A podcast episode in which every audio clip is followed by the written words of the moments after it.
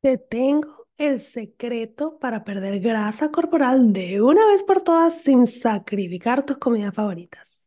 Descubre cuántas calorías debes consumir para perder peso, cómo usar tus macronutrientes para crear platos deliciosos y balanceados y la estrategia para lograr un estilo de vida saludable que sea sostenible. Te espero en mi clase gratis, lanza la dieta por la ventana, latinasfit.com slash taller.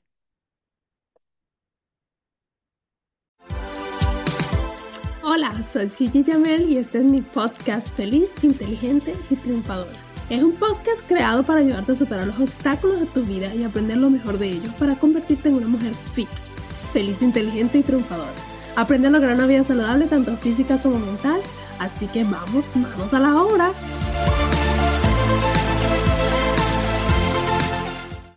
Hablemos sobre el agua y la importancia que tiene para nuestro cuerpo. Siempre escuchamos que es súper importante y a veces hasta pensamos, nos equivocamos y soy culpable de, pensar que, es, que nos ayuda a perder peso. Y, pero sin embargo no es realmente que el, agua es una solución mágica para perder peso, pero eh, porque la pérdida de peso, recuerda, es, una, es un balance calórico que se consume mayor cantidad de calorías que las que quemas, vas a ganar peso, entonces no tiene nada que ver con cuánta agua tomes, pero eh, eh, tomar agua eh, te puede ayudar en tu aventura para perder peso. Sobre todo si, em, porque ayuda al, funcionamiento del cuerpo. Hay muchas cosas que regula, por ejemplo, la digestión, obviamente vas al, pues, pues mejor, puedes ir al baño mejor. y lo otro que puede ayudarte es que te puede ayudar a sustituir ciertas eh, bebidas calóricas como jugo, de esos que venden en el supermercado que están súper llenos de azúcar y de, químicos. En cambio, si cambias eso por un vaso de agua, pues te va, te va a ayudar a sentirte, a, a evitar ese consumo de calorías de esa bebida. El agua tiene un trabajo súper importante además en el funcionamiento de tu cuerpo quitando la parte de, la pérdida de peso y, de que no tiene que cero calorías, por supuesto, eh, el agua te ayuda a internamente a disolver y transportar sustancias, te ayuda a, a, comenzar reacciones químicas, ayuda a lubricar tejidos, te regula tu temperatura y además te trae minerales porque el agua del, de los ríos, del océano, está lleno de, minerales disueltos e incluso esas aguas de botellita que compramos a veces también les agregan otros tipos de minerales. Entonces eso es una fuente de minerales para nosotros. Entonces por ese lado vemos que es importante consumir eh, eh, agua.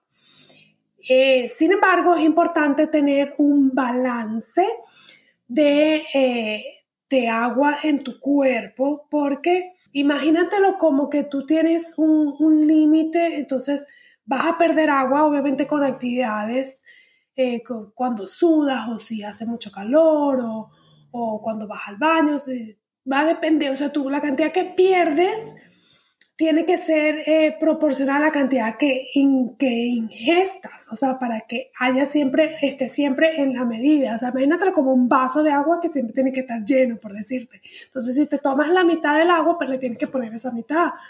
Si se te cayó la mitad del agua, le tienes que, entonces que se mantenga siempre al mismo nivel. Entonces, es importante que eh, tú mantengas ese balance, porque si tú no mantienes ese balance, te puede crear eh, problemas por ejemplo, eh, como deshidratación, sino si estás perdiendo, perdiendo agua, por ejemplo, imagínate que si estás enfermo y estás vomitando y tienes diarrea y además no quieres comer porque te estás enfermo, estás perdiendo todos esos fluidos, entonces ahí empieza cuando empieza el peligro de deshidratarte, hay personas que incluso terminan en el hospital. O por el otro lado, si tú estás consumiendo más agua de lo que tu cuerpo está botando, también eh, eh, puede crearte problemas e incluso puede diluir muchísimo las sales que tiene tu cuerpo, el sodio, y causándote problemas que incluso puedes empezar que si con dolor de cabeza, te sientes cansado, te sientes débil, y es realmente por la cantidad de agua que tienes agua de más en tu cuerpo. Es importante que tú eh, te des cuenta de cuánta agua estás consumiendo y una manera fácil de verlo es el color de tu orina.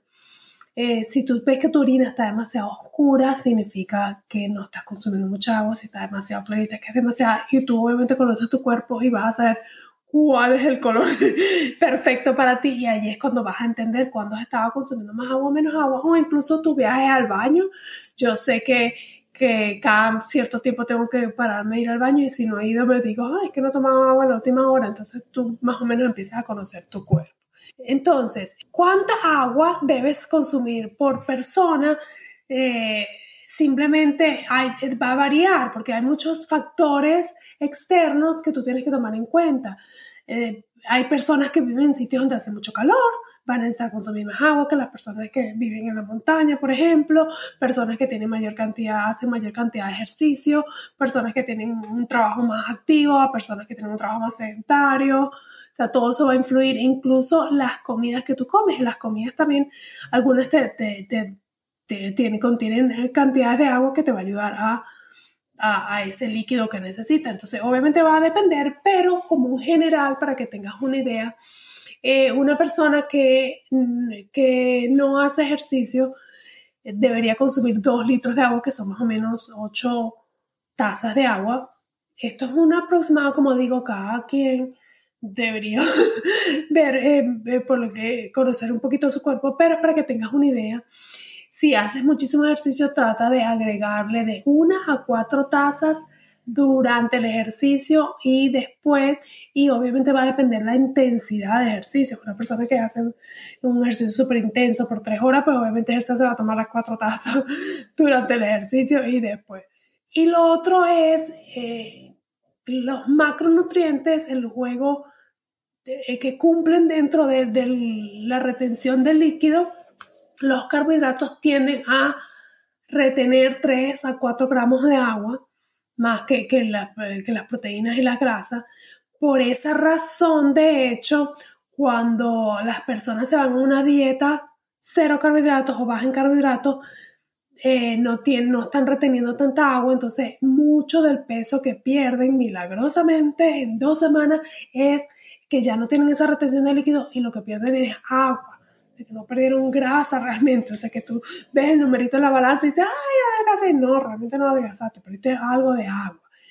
Entonces, eh, es importante tomar eso en cuenta, entonces quizás si, si tú eh, vienes de una dieta baja en carbohidratos y empiezas a agregarle carbohidratos a tu cuerpo, va a haber a lo mejor un aumento, pero no es de grasa, es de que tu cuerpo está reteniendo un poco más de líquido. Y obviamente si tú estás comiendo la cantidad de carbohidratos que tu cuerpo necesita, no es un problema mayor. Las proteínas también retienen un poco de agua, pero no es en tanta cantidad. Entonces es, es importante que sepas que cómo, cómo juega el, el, el, el cuerpo con los macronutrientes el agua que consumen y la retención de ella. Muchos, incluso personas que hacen esas competencias de bikini o de fisioculturistas, juegan con el consumo de agua antes de la competencia, empiezan a reducirla, reducirla, y es por eso que, se le ven los músculos como más marcados, porque eh, como que se secan y se nota más la, la, figura. Pero cuando ya regresan a su día normal, que su cuerpo se, se llena otra vez del agua que necesita, ya no se nota tanto. Y hay de hecho unos, um, un procedimiento, ¿no? Que si una semana antes tomas tanta cantidad de agua y así lo vas disminuyendo hasta el día de la competencia, o es todo un tema que juegan con eso. Pero en general, para el tema de este episodio, lo que quiero que entiendan, el mensaje que les quiero dar, es que no, yo solía recomendar, tienes que tomarte un galón de agua porque era lo que me recomendaban a mí cuando empecé en este mundo de los ejercicios pero con, mientras más he leído y aprendido me he dado cuenta que cada cuerpo es diferente y que sí, que es importante tomar agua, pero que no es necesario que yo me tome un galón de agua, porque va a depender de la cantidad de ejercicio que estoy haciendo, de cómo está el clima acá. Entonces, cuando yo empiezo a sentirme que eh, síntomas como que tengo sed o que eh, no he ido al baño, cosas así, que yo sé que debo tomar agua. Obviamente durante mi ejercicio siempre trato de mantenerme hidratada y trato de tomar agua antes de mis comidas porque me ayuda un poco con, con el no sentirme tan hambrienta.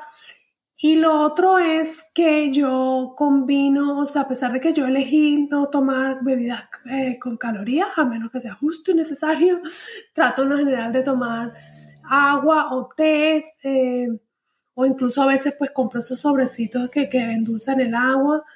Entonces allí también esa, ese líquido cuenta. un café, una de las preguntas más comunes, ¿el café cuenta? ¿El café contaría si no le pusiste la leche y todo, o sea, todo lo las cosas que lo convierten ya en algo más calórico, pero si es el, café sencillito, lo puedes contar como ingesta de, líquido, de agua. Obviamente no es el agua pura, pero si no quieres estar tomando agua todo el día, hay gente que le encanta tomar agua todo el día, yo tomo, pero de verdad que a veces me canso, así que he logrado este balance de cuando yo me tomo yo no tomo café, entonces yo tomo un té en la mañana, un té al mediodía, un té en la tarde, un té en la noche. Entonces, todo eso me ayuda también con el número de, de onzas de agua que necesito a diario, además del agua que me tomo durante mis ejercicios y todo. En fin, es súper importante que tomes agua, pero también que consigas cuál es tu balance y te voy a recomendar en las notas una aplicación que te ayuda a calcular el agua que necesitas y te ayuda a hacer seguimiento. Entonces eso te, da hacer recordatorios, incluso te dice, hey, no has tomado agua, entonces si te sirve, te lo voy a colocar en las notas para que obviamente continúes con mejores hábitos en tu vida saludable. Muchas gracias por acompañarme y nos vemos en el próximo episodio. A celebrar, acabas de terminar otro episodio de mi podcast Feliz, Inteligente y Triunfadora. Estás a un paso más cerca de lograr una vida saludable tanto física como mental.